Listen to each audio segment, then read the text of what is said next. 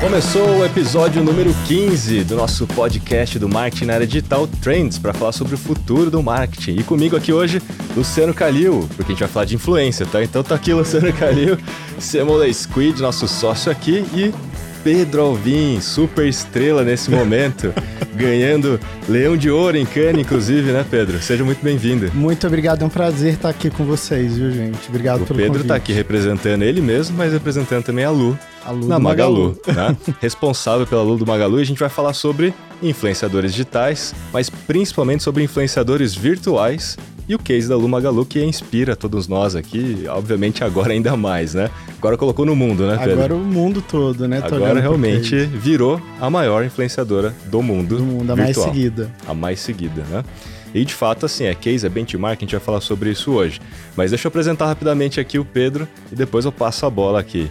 Pedro, que é gerente sênior de redes sociais e influência, tá no Magalu há quanto tempo já? Esse ano completei uma década. Uma década. Dez anos. Então, assim, você realmente, literalmente, construiu tudo isso que a gente tá vendo, né, Pedro?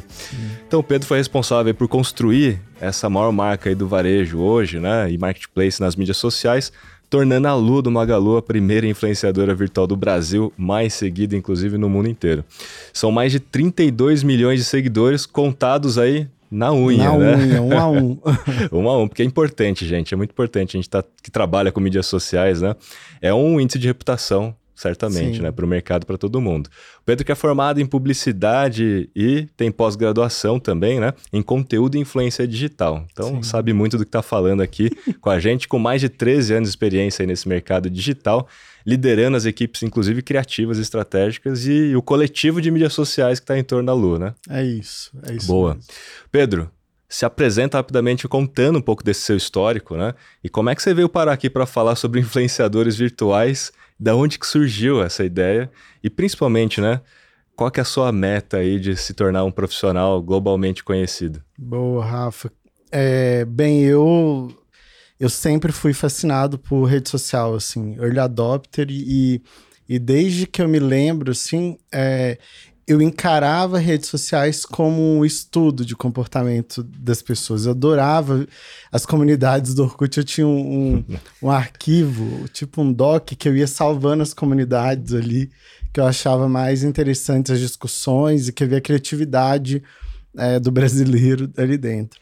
E, é, e eu me recordo de, de quando eu comecei a, a trabalhar com publicidade, é, redes sociais ainda era muito incipiente. Eu me lembro, eu trabalhava em agências digitais na época, eu lembro da dificuldade que nós tínhamos de é, é, defender para as marcas a importância de estar ali dentro, né, de ter uma presença digital nas plataformas. Então, é, a partir daí, eu comecei a me interessar muito mais por, por social media com a perspectiva e o viés de construção de marca. E, e atendi várias marcas quando eu trabalhava em agência. Há 10 anos atrás, eu ingressei no Magalu, parte do, do programa de trainee, onde é, eu tive a oportunidade de, de passar por diversas áreas, de ver uma transformação digital acontecendo dentro da, da empresa, de participar disso ativamente. E, e a Lu é um dos grandes cases do- dos quais eu me orgulho muito, né? Agora eu acho que é, por uma questão de até do momento mesmo das pessoas estarem entendendo que é possível construir uma influência virtual como é, foi feito com a Lu, eu acho que ela acaba é, estando propícia a ganhar visibilidade globalmente, mas é um case que a gente já constrói há 20 anos, né? precede a minha entra- entrada na empresa, né? A Lu já vem sendo construída desde 2003, ela foi criada pelo pelo Frederico Trajano, que atualmente é o nosso CEO, e, e de lá para cá ela foi evoluindo junto com a marca, junto com, com as plataformas.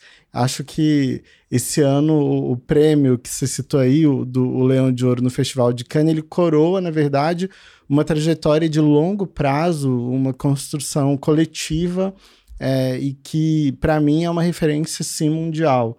Eu vejo que já surgem negócios baseados é, no modelo de negócio da Lu. Então, é, dá muito orgulho mesmo ver a transformação que, que a gente conseguiu é, trazer para o mercado brasileiro e global. Muito bom, parabéns, Pedro, porque Gratidão. assim, realmente para nós assim, é uma inspiração. Colocou o Brasil mais uma vez ali no pódio. No né? pódio. E eu vi um post, inclusive, que você fez que mostrou essa transição, inclusive, da própria Lu, né? Ao longo do tempo. De alguma coisa mais ilustrada até o nível que está hoje, 3D. Dá muito trabalho fazer esse 3D? Rafa, dá. Hoje, é, eu considero que a tecnologia 3D ela ainda não é uma tecnologia tão democratizada. Eu tenho muita esperança de que, por conta da própria indústria de game, é, a gente consiga avanços a curto prazo. E, mas hoje ainda é. A, a gente ainda tem que fazer investimentos muito altos para você ter um nível de qualidade de renderização é, que seja bom. Além, claro, de ter uma, uma é, uma escalabilidade de produção. Sim. Então, você vê as referências hoje de produção audiovisual 3D, para mim, é, por exemplo, a Pixar, DreamWorks, que tem equipes gigantescas, tem render farms imensos, eles têm né, um investimento muito alto nisso para conseguir produzir o que eles produzem. Mas eu acho também que até as discussões que estão sendo colocadas em pauta agora sobre realidades virtuais paralelas, né, uhum. é, vai impulsionar o desenvolvimento dessa indústria. Então, hoje sim, demora, é caro, é, ainda muito. tem muitas etapas artesanais, mas eu acho que isso vai avançar muito nos próximos anos. É, eu vejo que, né, você citou grandes estúdios, obviamente eles têm tecnologia, gente e dinheiro, né, dinheiro. sobrando para fazer isso, né? E, e, toda essa história do metaverso, que na verdade está sendo configurado como meramente um ambiente virtual 3D, né? Sim. Mas isso realmente vai ajudar a avançar porque a gente vai ter renderização em tempo real, né? E vai poder ter a lua de fato em algum desses universos aí. E provavelmente vocês já estão pensando nisso, né? Eu queria que você desse um spoiler. O que, que vocês já estão pensando com relação ao metaverso? Rafa, eu diria para você que é, metaverso é um conceito muito amplo, é. né? Muito amplo. É, as pessoas entendem que o conceito às vezes é tangibilizado no espaço virtual 3D, mas existem muitas disciplinas ali dentro, né? É, e a luz já está no metaverso, ela existe no metaverso, numa realidade paralela. Então, eu até considero que os influenciadores virtuais são hoje, é pelo menos no nosso país, talvez um dos cases mais bem sucedidos de, de, de metaverso que nós temos. É, bom, a Lu ela tem sinergias com, com várias dessas disciplinas e sem dúvidas a gente deve, deve iniciar mais frentes é, relacionadas a esse contexto, a essa disciplina com ela. Uhum. É, eu ainda não posso abrir assim o que, né? Mas certamente ela vai protagonizar isso Sim. por já estar lá. Já vai, vai ser muito mais fácil para vocês do que para outros, né? Que precisa, talvez, é. iniciar uma narrativa, é. né?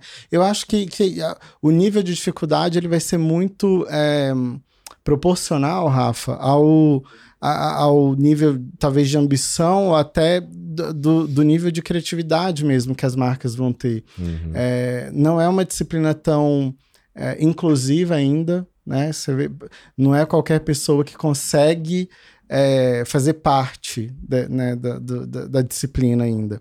Mas, ao mesmo tempo, como é um propósito do Magalu levar ao acesso de muitos o que é privilégio de poucos, a gente uhum. tem essa, essa preocupação de inclusão no nosso DNA a gente vai ter um cuidado muito grande ao, ao tocar nesses, uhum. nesse tema, né? E com a Lu, mais ainda, porque ela tem isso no, no, no na construção de quem ela é. Então, é, vai ser. Eu acho que para as outras marcas talvez tenha um nível de dificuldade maior por ainda não ter tido minimamente uma experiência com a disciplina, mas acho que daqui alguns meses muitas marcas já vão ter iniciativas consistentes ali, né? Que é o desafio. Vê... Ah, não, a gente está vendo já influenciadoras criando seus próprios seus avatares, avatares né? Como a Satiko da Sabrina Sato já fazendo ações por aí, né? Uhum. Então, assim, tá todo mundo meio que olhando para essa história de universo 3D, né? Mas vamos voltar aqui pro 2D para a gente falar um pouco dos posts e do planejamento, de como é que vocês hoje fazem né, esse planejamento de conteúdo versus, inclusive, o que, que é conteúdo conteúdo, do it yourself, tutorial, né, e tal, e o que, que é propaganda ali dentro, né? Porque todo mundo tem essa dúvida, né? Porque a maioria das pequenas empresas, principalmente quando entram, já entram só fazendo propaganda. E, e, aí entendem tardiamente que o jogo é outro, né? É outro. Mas como é que vocês enxergam isso? Como é que vocês fazem esse planejamento de conteúdo hoje lá? Nossa, Rafa, boa, boa pergunta e provocação. Assim, é, para começar, eu acho que é tudo, tudo, tudo é propaganda, é publicização de algo ali dentro. E, e o que eu sempre acreditei é que é, conteúdo ele precisa ser útil para as pessoas, de alguma forma. Ele precisa é, fazer alguma diferença na vida da pessoa que está consumindo ele, senão ela não vai nem se interessar em, em continuar é, acompanhando o que você tem a dizer. É, e, e eu entendo também que cada plataforma tem uma comunidade diferente. Quando eu falo diferente, não só em termos é, demográficos, mas também de comportamento. E, e cada plataforma tem a sua linguagem, tem as suas próprias conversas, e cabe à marca é, capturar as oportunidades para fazer parte das conversas, ou até mesmo liderar as conversas. E, e, e, claro, você tem que ter uma estratégia editorial. Então, hoje, é, para a marca Magalu, com a Lu, nós temos um storytelling da personagem, que faz parte do, do que a gente constrói de conteúdo. É, e cada plataforma tem uma linha editorial. Então, no Instagram, a gente leva o lifestyle dela. A gente está agora é, explorando um pouco a parte de short videos para entender como vai performar ali. É, traz muitas dicas, principalmente relacionadas ao universo de moda e beleza. Já quando a gente vai para o Facebook, é muito sobre memes, sobre oportunidades, ofertas. É, no Twitter é muito sobre conversa em tempo real. Enfim, poderia ficar exemplificando aqui o posicionamento de cada uma delas. Mas uma que tem me, me chamado muita atenção é o próprio TikTok. Uhum. E, o, e o Quai, que são aplicativos de short videos ali. Porque uhum. é, o, o, o TikTok, ele forçou o mercado a... É, porque a narrativa do Instagram já era antes, né? Tipo é, construa anúncios que sejam contextuais, né? Que não, não sejam tão. não interrompam tanto o, a experiência de scrollar ali no feed. É, mas o, o, TikTok ele forçou o mercado a fazer isso, porque quando o primeiro anúncio que nós fizemos ali no TikTok, os comentários foram bem negativos, porque nós somos a primeira marca que anunciou ali, que botou um anúncio ali. Olha só. Que foi Black das Blacks do ano passado. E como era um teste, a gente fez um vídeo meio que produzido. Sim. E, cara, os usuários assim, foi, foi, não foi nem nossa culpa, né? Os, os próprios, a própria comunidade da plataforma começou a questionar: poxa, mas agora tem anúncio, agora vai ficar com um monte de anúncios. Entendi. Usaram vocês, na verdade, para falar sobre o assunto em geral, né? Exato, não foi nenhuma crítica é. à marca. Mas isso foi legal porque a gente falou: opa, uhum. é, tem um insight aí que é de fato não faça anúncios para essa plataforma. A gente tem que construir TikToks, a gente uhum. tem que participar da conversa. E a partir dali a gente construiu uma estratégia também que é utilizar os creators uhum. como plataforma de comunicação. Então, os creators ajudam a gente a traduzir ali para a plataforma os nossos objetivos de comunicação, de, de negócio. É, a gente tem a Lu como creator, mas a gente também utiliza creators pra, na estratégia de conteúdo. E a gente abre muito, muita câmera é, fazendo utilização de produtos, reviews, unboxings, para ajudar na, na, na, etapa ali da jornada, que é o Product Discovery. É, e a gente usa a narração da personagem. Então, no, no TikTok da Lu, tem a gente desenvolveu uma linguagem própria ali para personagem que é abre câmera, mostra o produto, mas ela vai fazendo a locução do, do que que é, né? E, e, e contamos aí com parceiros incríveis para fazer essa produção. E eu acho que funcionou muito para a audiência, para a comunidade que está ali dentro. Então, muito é test and learn e entender quem são. O, o seu conteúdo tem que ser para as pessoas que estão ali. Então, não adianta... Rep... Plataforma, é, plataforma de rede social, estratégia de social não pode ser pensado como desdobramento ou ou replicação de conteúdo. Você tem que entender é, a audiência e criar para audiência, né? Tem que ser singular a, a, estratégia. Os seguidores da Lu, eles têm conexões reais com elas, assim, próximas de, de confiança também, né? Você sente que a jornada de compra diminui quando a Lu aparece em algum momento dessa jornada? Eu acho que a Lu ela atua em todas as etapas do funil, porque uhum. ela não está só em social media. Uhum. Ela está dentro da página de produto, trazendo dicas de produto, tem uma equipe dentro do Magalu dedicada a isso. No pós-compra, por exemplo, quando você compra no app do Magalu, a Lu vai te mandar um WhatsApp te contando passo a passo a sua compra e vai conversar com você ali. Então, ela tá em todas as etapas. Eu acho que em social media, é, quando a gente usa estratégia de performance de mídia, é, sim, a gente atua ali no last click, na conversão. Mas na, quando a gente olha para estratégia de conteúdo orgânica, ela atua muito mais no, no gerar interesse pelo produto, descoberta, descoberta de produto. Uhum. E aí eu não necessariamente tenho uma conversão naquele momento. Né? Uhum. E é o que a gente vê, por exemplo, que é o, o, fenômeno que tem acontecido com as trends do TikTok é essa. Um produto ele vira um hype a, ganha uma exposição gigantesca, consequentemente, depois ele se torna um hit de vendas. Então, uhum. eu entendo que a Lu ela já tinha esse, esse mesmo papel pré-TikTok. E, e, e, ela, ela traz muito essa, essa, essa perspectiva de conhe conheça um produto e, e, saiba que esse produto tem no Magalu, porque também é uma construção né, de, de marcas para vocês entenderem que a gente tem de tudo. E eu, eu acho que é um dado legal também, né? É que hoje 75% dos brasileiros acessam as mídias sociais em primeira instância para procurar informações sobre produto, produto, serviço, né? Mas o que, que de fato eles estão procurando? Eles querem saber a avaliação de outros consumidores, não só o depoimento ali, né, um comentário, mas enxergar como é que é o produto. Porque muitas vezes não é que a busca do produto acontecendo nas mídias sociais, porque não é um Google Shopping, né?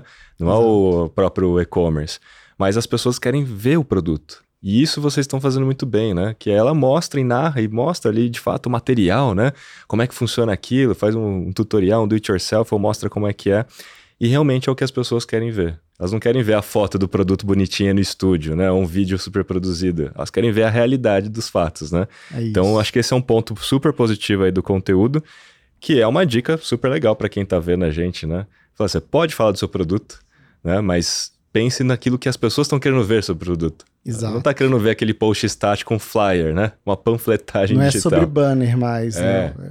Perfeito ponto. É. é sobre assim, né? E aí, como você colocou muito bem, no fim do dia, tudo é publicidade. Uhum. Né? Não importa se você esteja fazendo ali um, um conteúdo, né? É, vamos separar as coisas, né?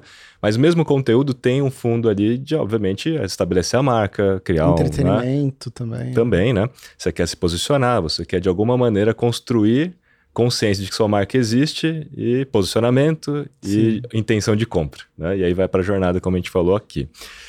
Pedro, na prática, né? Fala para a gente um pouquinho sobre essa experiência lá em Cannes, de você estar tá ali no palco, né, com recebendo o troféu, representando a Lu. Porque acho que todo mundo aqui já um dia sonhou, que, que trabalha com publicidade, né, trabalha com propaganda, um dia sonhou estar tá lá. Como é que foi esse momento para você, cara? Rafa, eu até agora, na verdade, tem menos de uma semana que eu retornei e ainda não, não caiu muito não a caiu, ficha, né? É, apesar de ser publicitário, é, eu, eu sempre olhei Kanye como algo muito inatingível, muito distante, né? E, e quando surgiu a oportunidade de, de inscrever o, o case, eu estava muito seguro de que é, a Lu seria reconhecida é, de alguma forma, mas jamais imaginei que ela fosse conseguir conquistar um leão de ouro, que é um, foi inédito para o Brasil, né? Sim. A Brahma também foi, foi premiada na mesma categoria, mas foi o primeiro ano que o Brasil ganhou ouro na categoria de social media e influência. É, e, e, a gente conta aí com parceiros, um ecossistema grande de parceiros, né? Uhum. É, que nos ajuda a construir a personagem é, e, e, esse troféu foi conquistado até junto com a Ogilvy. E, e a experiência para mim foi mágica, assim. Foi, primeiro que é, é, eu senti muito orgulho de, de, de ver o Brasil tendo esse, esse reconhecimento mundial.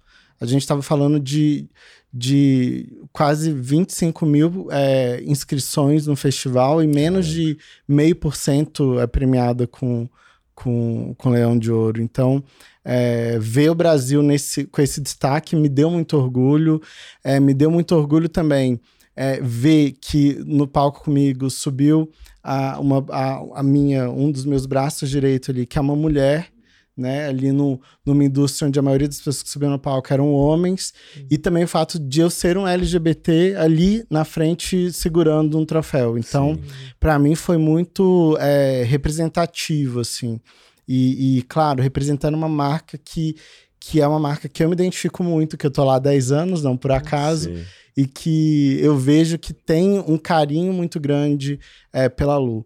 É, mas para mim o, o, mais mágico assim da, da experiência toda foi é, perceber o carinho que as pessoas têm com o case, com o projeto. A Lu ela é coletiva mesmo, ela é construída por muitas áreas, muitas pessoas, muitos, muitos parceiros. É, e eu acho que isso é que me faz ser tão apaixonado pelo case, justamente porque é, muita gente, é um coletivo muito grande e todo mundo muito apaixonado por ela. Então, isso que me, me empolga muito, assim. É, e Cannes é uma, é uma celebração. A gente comemorou muito, Rafa, assim, de...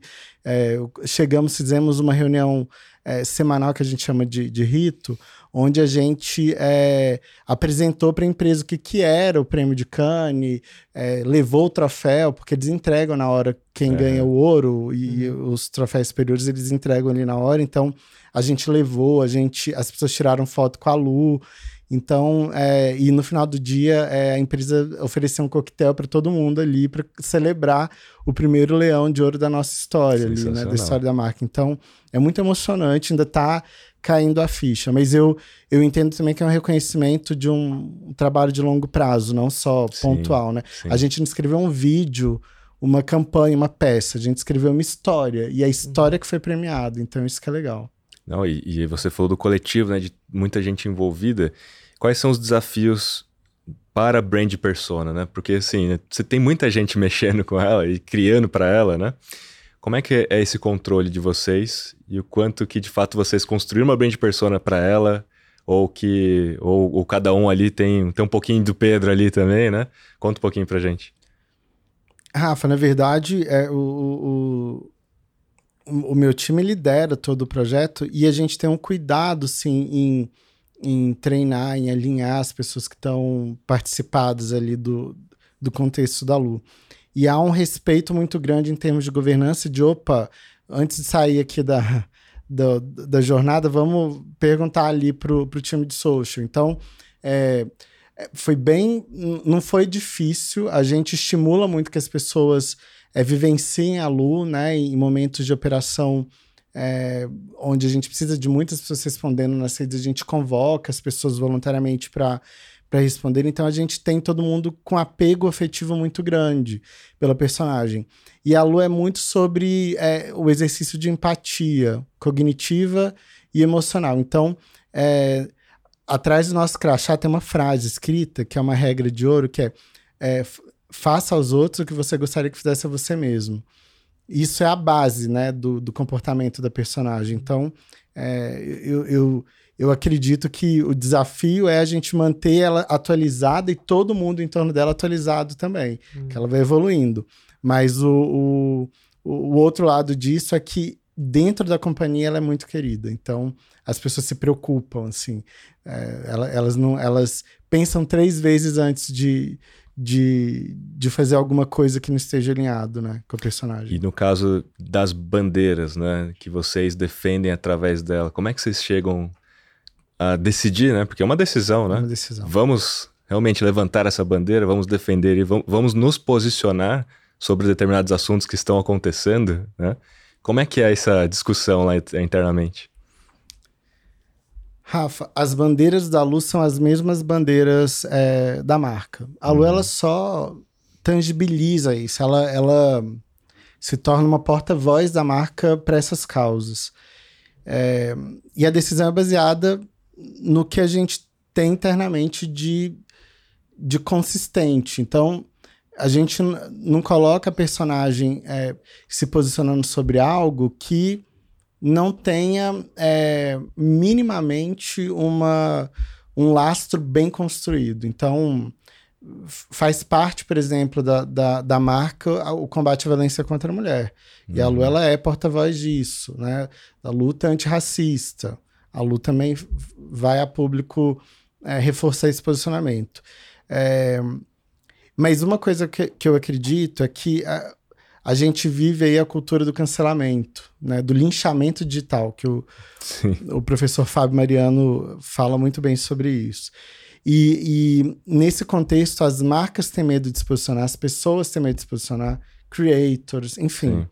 O medo ele impera muito, né?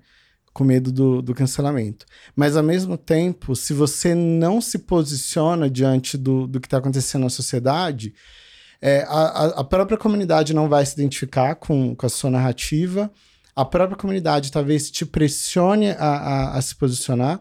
E eu acho que as marcas que não têm essa coragem, elas acabam sendo é, marcas mornas, irrelevantes, né? no, não só no digital, né? na sociedade. E, e, se você não é relevante, você não causa passionalidade nas pessoas, nem amor e nem ódio, né? Então, é, eu acho que hoje a marca ela precisa escolher os haters que ela vai ter, uhum. se ela quer ser relevante. É, uhum. para mim é um, assim, eu não tenho medo de ter haters, porque eu sei que a gente está construindo brand lovers também. Uhum. Então, para a gente precisa ser posicionamentos genuínos e consistentes que façam sentido para o que a marca de fato é e acredita. E, e dentro da empresa tem uma, uma preocupação muito grande com isso, assim. O time de reputação é muito envolvido com a gente, é, o C-Level é muito envolvido nisso, a própria Luísa se envolve muito é, nessas decisões, então é, a gente dá esses passos com muita segurança. Muito bom saber disso, até porque na prática, né, essa é uma das grandes ameaças, porque todo mundo está na iminência de ser cancelado. A qualquer momento. Desde pessoa física a uma pessoa jurídica, né? Ou uma virtual. Ou uma virtual.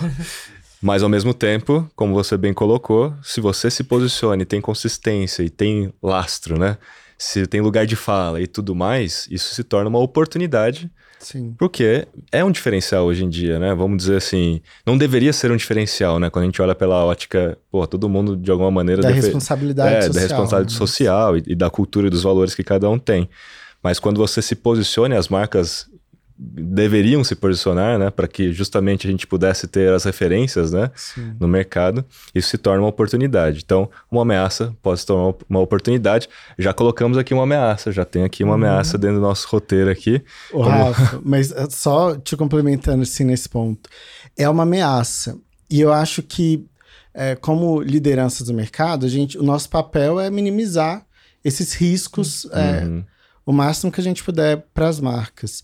E, e tem várias formas de fazer isso, né? Desde você ter, sei lá, políticas de brand safety, desde você ter é, uma área de reputação muito conectada com a área de, de social media, né?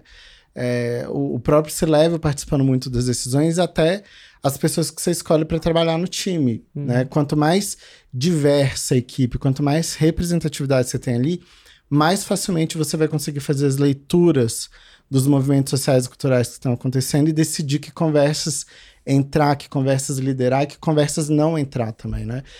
Porque assim como é difícil tomar é, a decisão de que posicionamentos assumir, também é muito difícil você abrir mão de se posicionar quando não faz sentido para a marca, né? Uhum. E separar suas próprias bandeiras das bandeiras da marca. Então, e, e tem a história também, né, de, de, de diferenciar né, o, que, o que é oportunidade do, do oportunismo, né? Sim. Às vezes tá rolando lá e você fala, não, a gente poderia entrar nesse assunto, mas não, deve, não devemos. Não faz sentido, né? não entra, né? É, não entra.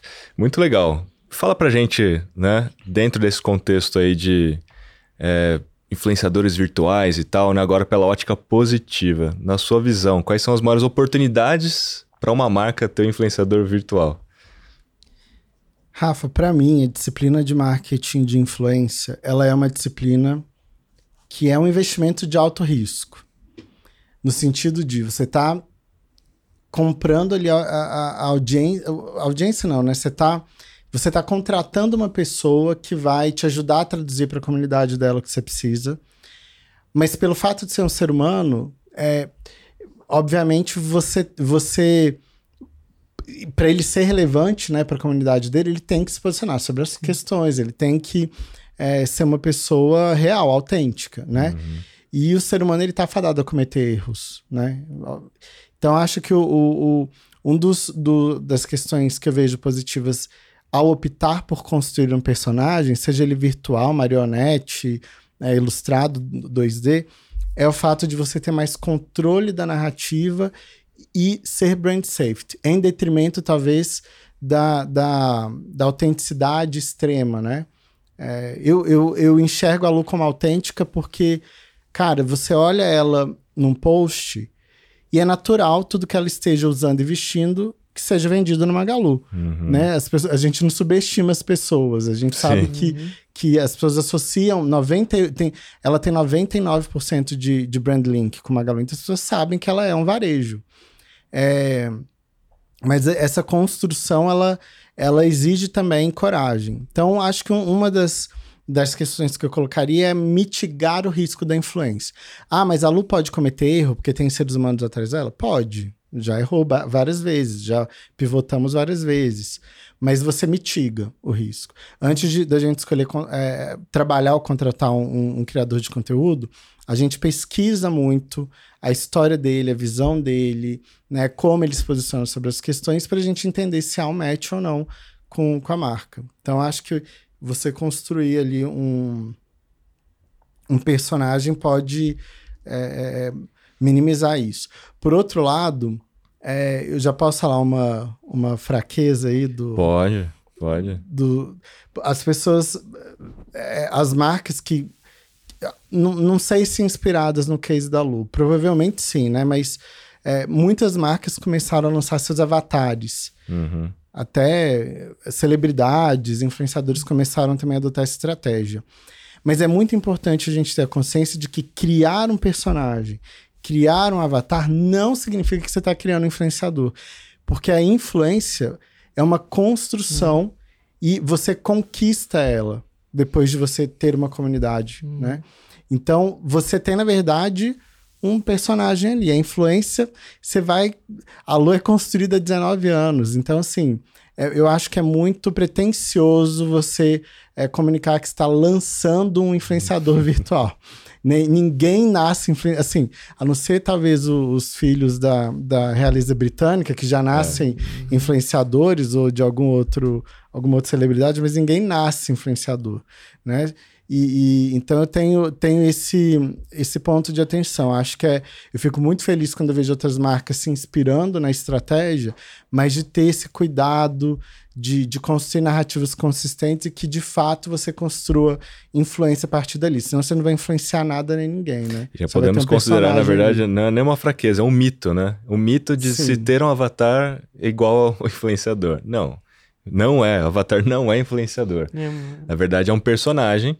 Assim como, naturalmente, a Lu foi um personagem lá atrás. Sim. Né? Mas aí, com essa construção ao longo dos anos, ela de fato se tornou uma influenciadora por consequência. Exato. Não é porque foi premeditado assim, né? Tipo, não, vamos criar uma influenciadora, sei lá, 19 anos atrás. Jamais foi né? pensado dessa forma. Exatamente, foi uma construção, né? E eu acho que em que momento dessa história, assim, vocês pararam para pensar e falar, não, vamos construir de fato uma influenciadora? Porque em algum momento você pensou nisso, né? Assim, do tipo, é, uma, é, uma, é um objetivo, né? Fazer com que as pessoas percebam a Lu como uma influenciadora e não simplesmente como um, um avatar. Um mascote, né, é. de marca. Como é que foi esse momento?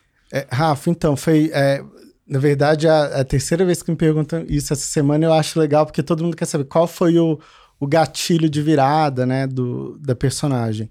É, na verdade, a nossa intenção era, que a, era construir e posicionar a Lu como uma criadora de conteúdo. Porque ela sempre criou conteúdo para dentro do site. E depois uhum. ela começou a criar conteúdo para fora do site, blog, social media, etc. É, mas a, até as próprias plataformas de redes sociais não enxergavam a Lu como criadora de conteúdo. Eles enxergavam a Lu como um anunciante, né? Uhum. E, e, e, então a gente a gente queria primeiro quebrar esse paradigma. E, e, isso aconteceu mais ou menos em 2017, quando a gente a Lu, ela tá no YouTube desde 2007, tá, gente? Um ano depois da criação do YouTube, Nossa. ela já tava lá. É, e então ela já tinha muitos vídeos no canal dela. E foi quando a gente decidiu transformar a Lu num play de ouro. Alcançar um milhão de inscritos no canal. Esse é o primeiro varejista do mundo a ter um, um play de ouro. É, e naquele momento a gente falou, pra gente conseguir isso, a gente precisa transformar a Lu em uma creator, em uma uhum. youtuber né? Uhum. Então a gente estudou muita linguagem de YouTube, trouxe parceiros especialistas para fazer essa virada com ela. Até na, na locução da, da Lu é, precisou é, é, ter adaptações. Então nesse ano eu diria que foi o ano de grande é, virada, porque aí quando ela ganhou o Play de Ouro e, e, a gente viu tanto que a comunidade dela no YouTube é engajada com ela, e eu acho o YouTube uma plataforma incrível para construção de comunidade. A partir daí, a gente começou a transportar essa estratégia para as outras plataformas é, e, e, e, a entender que é, era possível construir uma marca influenciadora, né? Brand as Creator.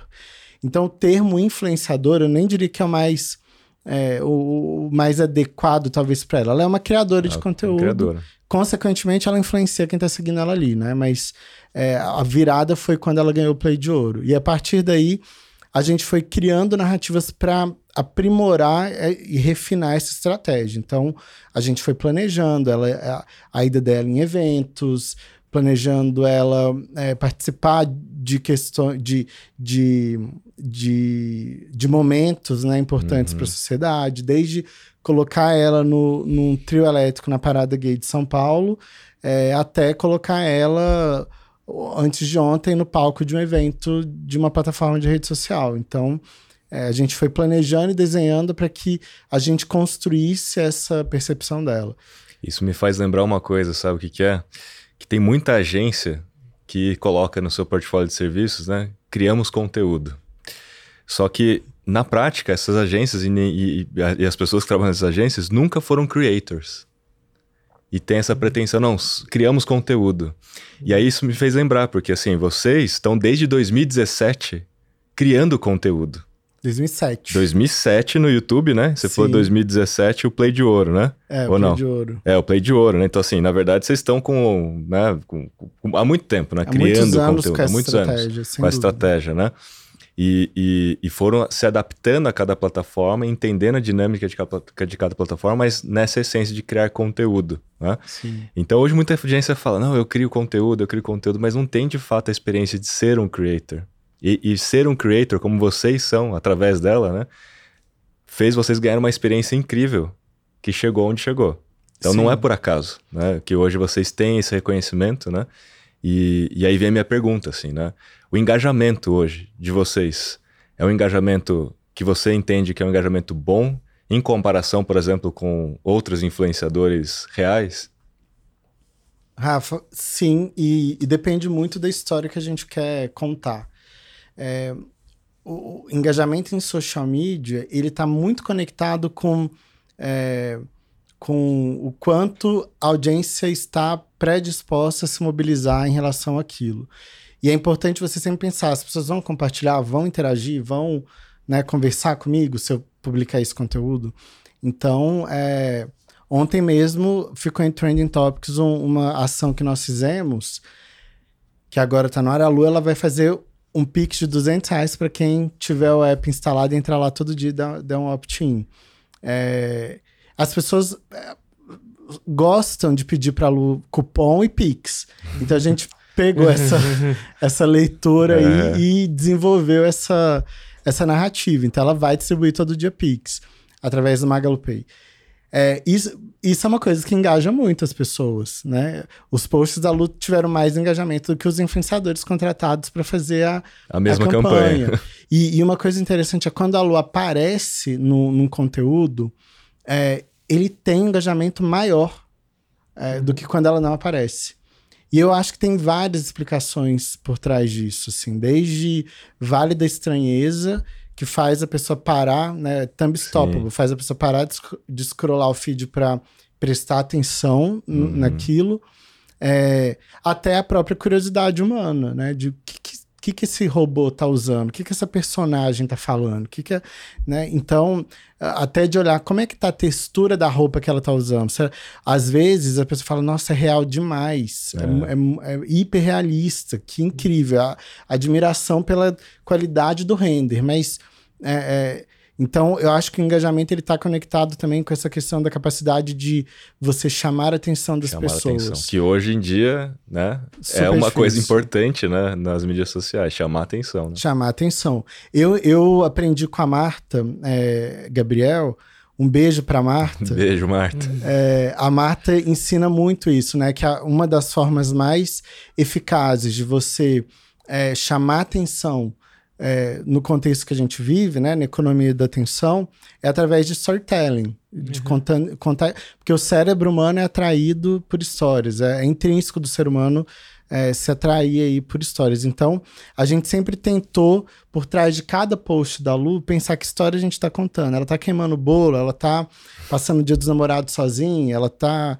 é, ela tá chorando porque o Brasil foi desclassificado da Copa. A gente Eu lembro desse post. as histórias por trás dela que vão gerar identificação com as pessoas. Isso que cria é, os níveis de empatia cognitiva e emocional com, com a audiência. Isso é uma coisa muito legal, né? Esse, esse, essa capacidade de vocês de fazer o real-time marketing, né? De vocês entenderem o que as pessoas estão falando e olhar se de fato faz sentido ela entrar ou não. Acho que todo mundo, obviamente, chorou no dia que o Brasil perdeu, mas aquele post foi emblemático. Né? Aquele post viralizou e todo mundo falou e comentou né, sobre ela chorando, não sobre o próprio Brasil Marcava o Neymar, falando assim, Neymar, olha o que você fez, seu é, monstro. Exatamente. Até a Magalu né? chorar. Disso. Então, assim, é sensacional. Acho que essa capacidade de vocês estarem com as antenas né, ligadas. Esse tipo de operação, né? Como é que funciona hoje em dia lá? Vocês têm uma operação que todo dia vocês estão lá olhando trend topics do Twitter, que está em tendência no TikTok, como é que é esse processo? Rafa, os storytellers, que são os. O mercado chama de community managers. Eu acho que são os, as pessoas que criam as histórias da Lu, né? Eles faz parte do nosso trabalho acompanhar o que tá. Os guys, né? O que, que tá rolando é, na sociedade, no país, em cada plataforma, quais são as tendências, comportamentos, as conversas. Então, é, não tem uma metodologia ou uma, uma receita de bolo. Tá cara. todo mundo antenado, né? Esse é o fato. É todo mundo antenado. E, e o, o, que eu é, coloquei aqui é: como é um time com, uma, com muita representatividade e diversidade, a gente tem pessoas de todas as bolhas. Isso ajuda. Uhum. Todas não, é pretensão falar aqui. Uhum. Qual o tamanho do time da Lu? O time da Lu, ele hoje tem pessoas. É, é, tem ali mulheres, tem pessoas é, negras, tem pessoas não binárias, tem Mas pessoas. De quantidade, é um time. É que toda a luta, você falou, tem vários departamentos, outros profissionais. Vários fornecedores, né? Eu nem, hoje eu não conseguiria dimensionar, ah, Calil, tá. assim, a quantidade de pessoas por trás da luta. Não é, não, assim, Claro, tem questões relacionadas à compliance que não me, permi ah, não tá. me permitiriam abrir quantidade de pessoas, mas hum. eu nem conseguiria, assim, Entendi. porque Todos os é, departamentos é trabalham. É muito com... coletivo, cara. É Entendi. É muito coletivo mesmo, assim, de, de, de tem pessoas que estão ali como ghostwriters, tem produtoras, tem é, designers 3D, tem pessoas que são focadas em vertical de moda, por exemplo, tem ah, pessoas que sim. são focadas em uma determinada plataforma. Aí eu tenho um ecossistema de parceiros fora do Magalu me ajudando. É muita gente mesmo. É, muito, é muita gente. E, e como é que a, é hoje? Desculpa te interromper. Ah. A luz gera muitos empregos, a verdade é, é essa. muitos empregos. Então, e, e, eu vou emendar nisso, né? Porque assim, se a luz já está gerando empregos, ela também deve estar tá pagando as contas já, né? Então, assim, Pedro, como é que, como é que funciona hoje a Lu como né, influenciadora para outras marcas e não só para a própria Magalu? Como é que foi essa história, né? E eu tô sabendo que a Lu agora está disponível no Magalu Ads, então qualquer um pode chegar lá e contratar a Lu, como é que é? Boa, Rafa. É... Hoje a Lu já paga alguns dos boletos dela. Ali uhum. no... o cartão Magalu dela, a fatura ela que paga já. Uhum. É... Mas brincadeiras à parte, a Lu ela se tornou um asset é, relevante em social media e, consequentemente, é, a gente entendeu que ela poderia ajudar é, outras marcas além do Magalu a, a conseguirem expor os produtos, chegar na nossa audiência. E, e uma premissa para uma marca trabalhar com a Lu é que seja vendido no Magalu. Ela não, não tem como ela fazer propaganda Sim. de uma coisa que não tenha no, no app né, do uhum. Magazine Luiza. Então, é, a gente entendeu que era possível e é, ela já trabalha com grandes marcas, uhum. marcas globais, é, brasileiras, que são vendidas no Magalu. Então, ela já, é, já foi contratada para campanhas, simplesmente para usar o produto, para eventos de lançamento, isso é bem, bem comum. E a nossa vertical de advertising, o Magalu Ads, ele hoje é que administra né, os projetos da a, a comercialização dos projetos da Lu. Então, ela é tratada como se fosse um creator mesmo, dentro uhum. da companhia, onde há ali uma etapa de, de, de ajuste, negociação comercial, e depois é, é feito um processo de co-criação com as marcas para ela entregar. Ela tem, recebe o briefing, tem que estar tá com a roupa tal, tem que. Uhum. Ela vai é, se adaptando aos, aos briefings e tem tido resultados surpreendentes, tanto de engajamento como também de vendas, né? Então isso é bem legal. Não, sensacional. Porque assim, né? É, é um case completíssimo, né, Calil? Porque além de ser uma influenciadora virtual, que por si já é um negócio absurdo, né? Quando a gente fala em termos de influência, né? Influenciadores uhum. virtuais, né? Mas ela realmente ser contratada por outras marcas já, é num incrível. sistema de mídia já online, é. é muito avançado, né? E Quero Calil? um autógrafo. Não, e Calil. Falta a Squid botar ela lá na plataforma. E, é, então... mas isso a gente tem que fazer agora. já, já, eu tô aqui quietinho só pensando, eu vou pôr não, essa... Eu, quero, não, eu vou fazer, uma, vou fazer uma pergunta para ele agora aqui, Pedro. Porque assim, né, esse assunto me, me fez pensar no seguinte, né? Para vocês lá na Squid, uhum. né? Vocês entendem que ter influenciadores virtuais é mais uma oportunidade ou é de alguma maneira uma ameaça para os influenciadores que lá já estão, humanos? Então, Como é que eles estão encarando isso? por tudo que o Pedro falou, né? Tipo, foram 20 anos aí para construir a Lu do jeito que ela é. Criar um. Até pegando o gancho, né, do que foi falado aqui, até hoje, agora não parece ser uma ameaça tão, tão grande, porque a Lu tem todo esse storytelling, toda essa. Ela foi. Ela é uma pessoa. As pessoas reconhecem ela como uma pessoa, como falei aqui antes, tem conexões reais, acreditam, confiam. Tava vendo que pessoas querem namorar com ela, né? Casar até. Tinha um, um vídeo ela já falando. sofreu assédio, gente. então, ela, ela é considerada uma pessoa. E essa construção, ela não é simples. É muito mais simples para um creator humano criar a partir da, da vivência dele, da história dele, todo o storytelling e virar um, um creator e um influencer e tra, tra, trabalhando com a gente, do que uma empresa ou do que uma pessoa criar um, um, um personagem virtual com todas essas características. Quando eu perguntei o tamanho de time, assim, é porque eu fico imaginando é um time de uma celebridade, né? Tipo, Sim todo envolvido com o que ela vai usar, o que ela vai, o cabelo, a renderização e, e todo o que ela vai falar. Então, todos os aspectos do humano que a Lu tem. Então, não é uma tarefa é, simples, né? Tipo, mesmo se a gente falar assim, ah, inteligência, vai, vai existir uma inteligência artificial é, que vai ter consciência, né? Tem, tem essa então, tá rolando esse papo com o Google, né? Agora que tem uma inteligência artificial que responde ele o que quão criativo é, né? o quão como ele vai ser criativo bastante para criar é, os posts, para criar, para ter engajamento. Eu não sei se ele vai ter essa capacidade num período de tempo tão pequeno assim. Então, acho que não. Acho que a gente gostaria muito de ter a Lu lá é, no, pra, pra, no portfólio, portfólio para ser contratada, mas é, não é um não é muito não é fácil, né, fazer uma Lu. É, não, e sabe uma uhum. coisa também que você falando aí, eu fiquei refletindo, Calil, assim, é, eu não acho que os influenciadores virtuais vão ser é, um risco para o mercado de influenciadores reais. Pelo contrário, eu acho que é, como a gente está vendo, tá, o que está acontecendo é que os influenciadores estão criando seus avatares, duplicando a fonte de receita, Sim, diversificando a fonte de receita e já se preparando para uma entrada no universo de realidades virtuais uhum. paralelos ao, ao nosso. É, e além disso, assim, o Brasil é um terreno muito fértil para conteúdo. Eu acho que a gente está num dos países não só que mais consome social media, mas que mais produzem creators também. Isso. Né? E, e acho que assim como surgem novos creators é, todos os dias, em todas as plataformas, os virtuais vão ser. Né? A gente vai conviver cada vez com mais avatares 3D uhum. no, ao nosso redor, seja nas interações em social media, seja em games, seja né, no, no, em qualquer outro ambiente. Mas eu acho que há espaço para todos. O que vai, de fato, diferenciar uma coisa da outra é autenticidade, criatividade e, e uhum. efetividade nas entregas. Né? Acho que isso que vai ser o, o o, o, que vai separar o joio do trigo. Que já é o que diferencia um creator do outro. Né? Exato. Né? Também.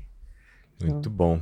Bom, vamos fazer uma pausa aqui, um break, para a gente começar a falar aqui dos nossos benefícios, né? Para quem hum. nos ouve, é aquele momento jabá aqui, ó. Vou colocar meu óculos aqui. Fiquem à vontade para colocar. Deixa eu tirar esse outro aqui. Esse é o momento aqui, para quem nos escuta, para quem nos, nos vê aqui, né? Que a gente faz o jabá uhum. do Marketing na Era Digital e do nosso convidado, né?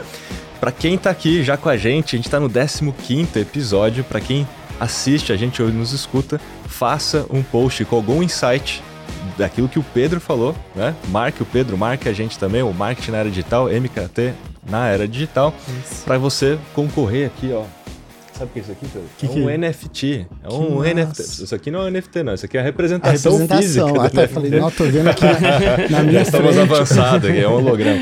Isso aqui é uma representação do NFT comemorativo do livro Marketing Digital Trends. São 100 palavras, 50 palavras já já foram distribuídas aí. Uhum. Tem mais 50, na verdade tem menos que 50, já, já, já estamos distribuindo. Mas se você quiser concorrer a um, escreva, né, ou faça um insight aí de todos os episódios. No final da nossa temporada, se você tiver feito um insight cada episódio, você vai estar concorrendo aqui ao NFT. Mas além do nosso benefício, né, eu queria que o Pedro falasse. Pedro, você tem alguma recomendação aí para as pessoas? Né? Eu sei que você quer indicar um, um livro, é isso? Nossa, eu tenho várias. É, vou fazer aqui o meu momento jabá, tá, gente? Foi Isso. a contrapartida de eu usar esse óculos aqui. Mas, brincadeiras à parte, sim. É, eu gosto muito e eu, e e eu me inspiro muito na, na biografia de outras pessoas. É, eu, eu costumo tentar aprender ao máximo com os erros dos outros e acertos dos outros também. E, e tem uma grande mentora é, na minha vida pessoal e profissional que acabou de lançar um livro biográfico é, que foi escrito pelo Pedro Bial, que é a Luísa Helena Trajano, Olha a só. minha Big Boss. É, é, e, Somente e, ela, né? E é o livro chama Luísa Helena Mulher do Brasil, então ele já está disponível nas livrarias, mas também pode ser encontrado no, no app Magalu. É, isso é uma, é uma, primeira, uma primeira recomendação. É... Deixa eu já fazer uma coisa aqui. Então, claro. você que fizer aí, né? Um story, fizer um post com algum insight que o Pedro falou, vai estar tá concorrendo ao livro. Oh, a gente vai, né? Gente, vamos, vamos, dar o livro aqui, né, Calil? A gente manda o livro aqui, bom, a gente faz né? aqui. Pronto, já e, temos aí. E aí também, quem fizer o, o post com insight e, e me marcar, é, eu vou repostar lá também, vou, vou compartilhar. Que eu acho uma das coisas que eu acredito é justamente nessa nessa troca aí do nosso mercado, da gente não é, é, reter o conhecimento só com a gente, né? De compartilhar. Então, para estimular aí também, eu vou, vou dar visibilidade para quem fizer aí. Eu vou fazer então. Uhum. o Rafa Muito eu compartilho. Bem. A cada é 10 verdade. posts do Rafa, 10 eu compartilho. Vou ficar aqui meu agradecimento aqui, ao vivo aqui para você, Pedro, de coração. Gente, Agora a gente entra naquele momento onde a gente vai falar sobre as recomendações de livro, referências, filmes, séries, né? E aí eu vou deixar aqui um espaço até para que o Pedro não necessariamente faça uma correlação com o tema, porque eu sei que você gosta bastante de filmes e séries, né? Mas pra galera que tá nos escutando aí, tem alguma coisa que você acha super bacana para eles estudarem, verem fora aqui do nosso episódio? Rafa, eu, eu recomendaria talvez para quem é, quer entender mais aí do, do mercado de conteúdo e influência, que pesquise, estude muito sobre um evento que aconteceu na semana passada, é, paralelamente ao Festival de Cannes, que é a VidCon, uhum. nos Estados Unidos. É, lá foram compartilhados muitos conteúdos para indústria, creator, é, e até para usuários também de, de plataformas de social media.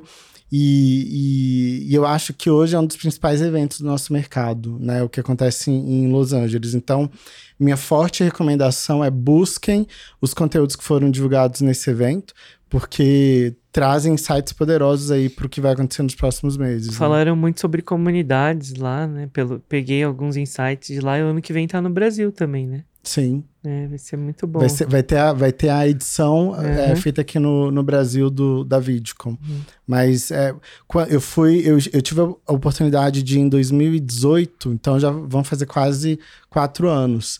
E até hoje eu utilizo insights que eu, que eu tive lá. Hum. É, então, assim, minha forte recomendação hoje é essa. É o VidCon que, é, em tese, foi criada como um evento especialista em vídeos, em né? Vídeo. Mas que hoje tudo é vídeo e o futuro é vídeo, então acabou abraçando quase tudo que a gente fala aqui, né? De mídias sociais, Sem influência, dúvida. tudo, né? Não, lá, inclusive, que são anunciados os, a, as novidades. As, é como se fosse uma uma grande feira onde são anunciadas as, as novidades das plataformas, é, dos creators. Então, assim, cara, vale muito a pena quem tiver a oportunidade um dia de ir também. É, é incrível. É que legal. Bom, além do livro da, da Luiz Helena, você tem mais alguma recomendação de livros, séries, filmes? Hum, eu leio bastante, eu leio muito, muitos é, livros ao mesmo tempo, assim, que eu vou pegando insights. é vou... tipo série, né? Vai ver um capítulo Cara, de cada um. Eu sou muito assim, hoje eu tô, quero entender mais de storytelling, eu vou. Mas eu, eu, eu acho que tem, o livro que, que, que inclusive tem um case, o case do Magalu citado ali que eu fiquei muito muito orgulhoso é o marketing na era digital. Então sei que os ouvintes aqui Jabá, do, já, do podcast. de novo? Não mas é, não foi combinado. não foi não não tá sendo pago aqui. Mas é um livro que eu acho também para quem tá querendo entender um pouco mais o que tá acontecendo com com, com o nosso mercado ele traz ali cases bem interessantes com análises também bem interessantes. Até para quem está fazendo é, TCC, né, monografia, enfim, e me pede referência bibliográfica, geralmente indico ali, porque é, infelizmente a gente tem pouca, pouca referência bibliográfica do nosso mercado. A academia, ela, ela, eu vejo que a academia está se esforçando para trazer disciplina, essa disciplina mais para discussão, mas o, o marketing na era digital hoje é uma das referências para mim. Pô, Inclusive, usei feliz. na minha, na minha monografia da pós, viu, gente? Ah, sensacional. Fico feliz e já deixo aqui o abraço da Marta também, que inclusive vamos explicar, né? A Marta tá lançando mais um livro, ela é serial, né? Ela lança livro atrás de livro. Serial e tá lançando mais um livro, por isso que não tá aqui com a gente hoje, mas daqui a pouquinho ela vai estar tá com a gente. A gente vai lá no lançamento do livro dela, tá? Então, demos uma licencinha aqui para Marta, né? Mas ela mandou um beijo abraço né? para pro Pedro e para vocês que estão vendo a gente também, né? Vamos lá, Pedro. Chegamos ao fim aqui, mas eu preciso fazer um takeaway para a galera. Preciso fazer um resumo aqui de algumas páginas aqui daquilo que a gente falou. Muito legal. Bom, como vocês sabem, a nossa estrutura aqui do podcast é sempre falar sobre oportunidades, ameaças, né, um mito e ter as referências, né?